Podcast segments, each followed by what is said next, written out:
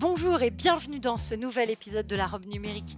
Je suis Oriana Labruyère et chaque semaine, je reçois un acteur du numérique, français ou européen, pour parler des enjeux de ce secteur bouillonnant, vous faire découvrir des solutions tech et innovantes.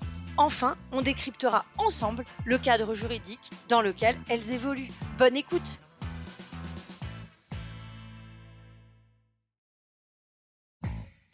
Bonjour à tous et bienvenue dans la robe numérique.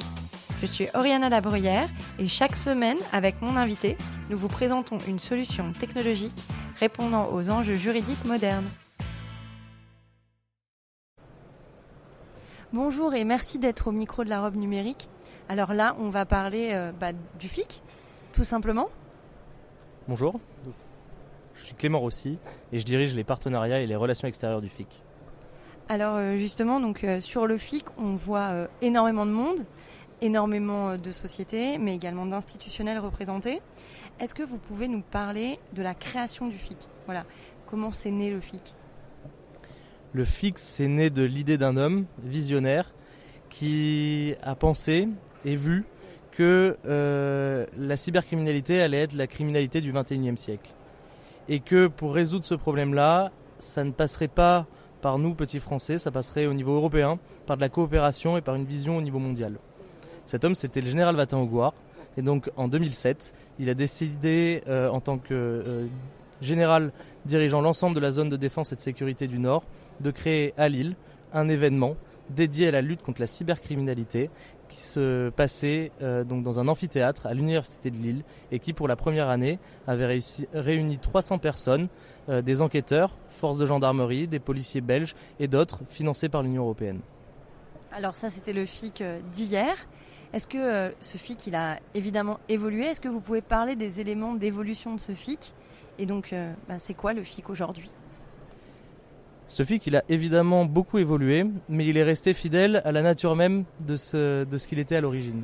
C'est-à-dire un ADN très européen, une vision qui est euh, très ouverte, euh, et ça, ça a été un apport euh, très fort. Au départ, c'était évidemment centré sur les questions de lutte contre la cybercriminalité. Depuis 2013, on a ouvert cet événement-là aux questions de cybersécurité au sens large, de sécurité numérique même, parce que de la cybersécurité, on est passé à la sécurité numérique avec une dimension qui est bien plus euh, politique et internationale, et aux questions de confiance numérique. Donc de questions de, de sécurité numérique, finalement, on se déplace vers un numérique sécurisé, un numérique de confiance, euh, qui facilite euh, le développement euh, des usages liés à ce numérique. Et pour développer les usages, euh, la sécurité est un enjeu absolument essentiel. Donc ça, on le retrouve aujourd'hui avec un cœur de l'événement qui reste dédié à ces enjeux de, sécurité numérique, qui se sont ouvertes, euh, tant sur des questions évidemment opérationnelles, mais aussi sur des questions stratégiques, des questions politiques, des questions qui sont beaucoup plus sociétales aussi, en interrogeant aujourd'hui la place du, numérique dans nos vies et puis qui s'est aussi euh, un peu euh, transformé ou en tout cas verticalisé avec des questions dédiées euh, à la sécurité des systèmes industriels, à des enjeux liés par exemple à la PFUE. On revient à cet ADN européen qui continue avec la nécessité de construire une Europe du numérique, de fédérer des, écosystèmes pour construire euh, l'autonomie stratégique ou la souveraineté numérique euh, européenne. Donc euh, l'ADN n'a pas changé, ça a juste évidemment évolué avec un marché qui s'est fortement accéléré, des écosystèmes qui se sont structurés, qui aujourd'hui en France commencent à arriver en maturité entre le FIC de 2007, le FIC de 2013 et le FIC d'aujourd'hui. On voit pléthore d'acteurs qui ont apparu, des initiatives au niveau gouvernemental, le cybercampus, la création du ComCyberGend, du ComCyber au niveau ministère des Armées. voilà, d'un sujet de niche, de professionnel, de technique, on en devient un sujet politique et sociétal, avec à la fois une réponse de l'État et des enjeux euh, économiques, d'innovation, technologique, euh, qui ont évidemment euh, largement évolué et, ce n'est que le début.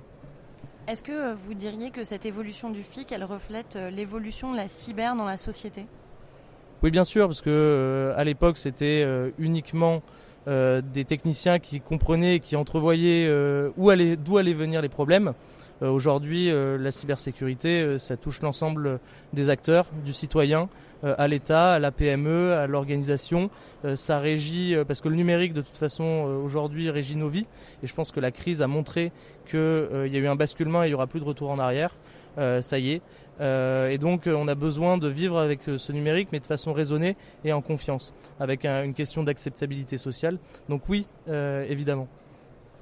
Et alors, si on est un peu prospectif, le FIC de demain, ce sera quoi? Le FIC de demain, ce sera peut-être des FIC déjà.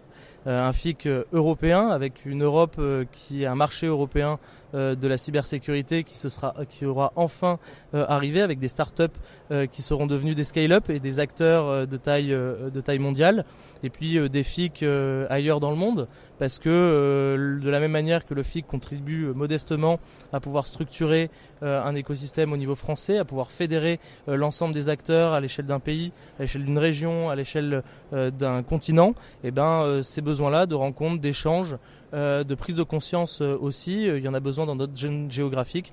Et donc finalement, ce sera une mise en réseau de tous ces acteurs-là à l'échelle du continent européen et puis potentiellement du à l'échelle mondiale. Merci beaucoup pour, pour votre prise de parole au micro de la robe numérique. Est-ce que vous voulez rajouter quelque chose pour ceux qui ne sont pas venus? Rendez-vous en juin 2022. Super, merci beaucoup d'être venu au micro de la robe numérique et bonne journée.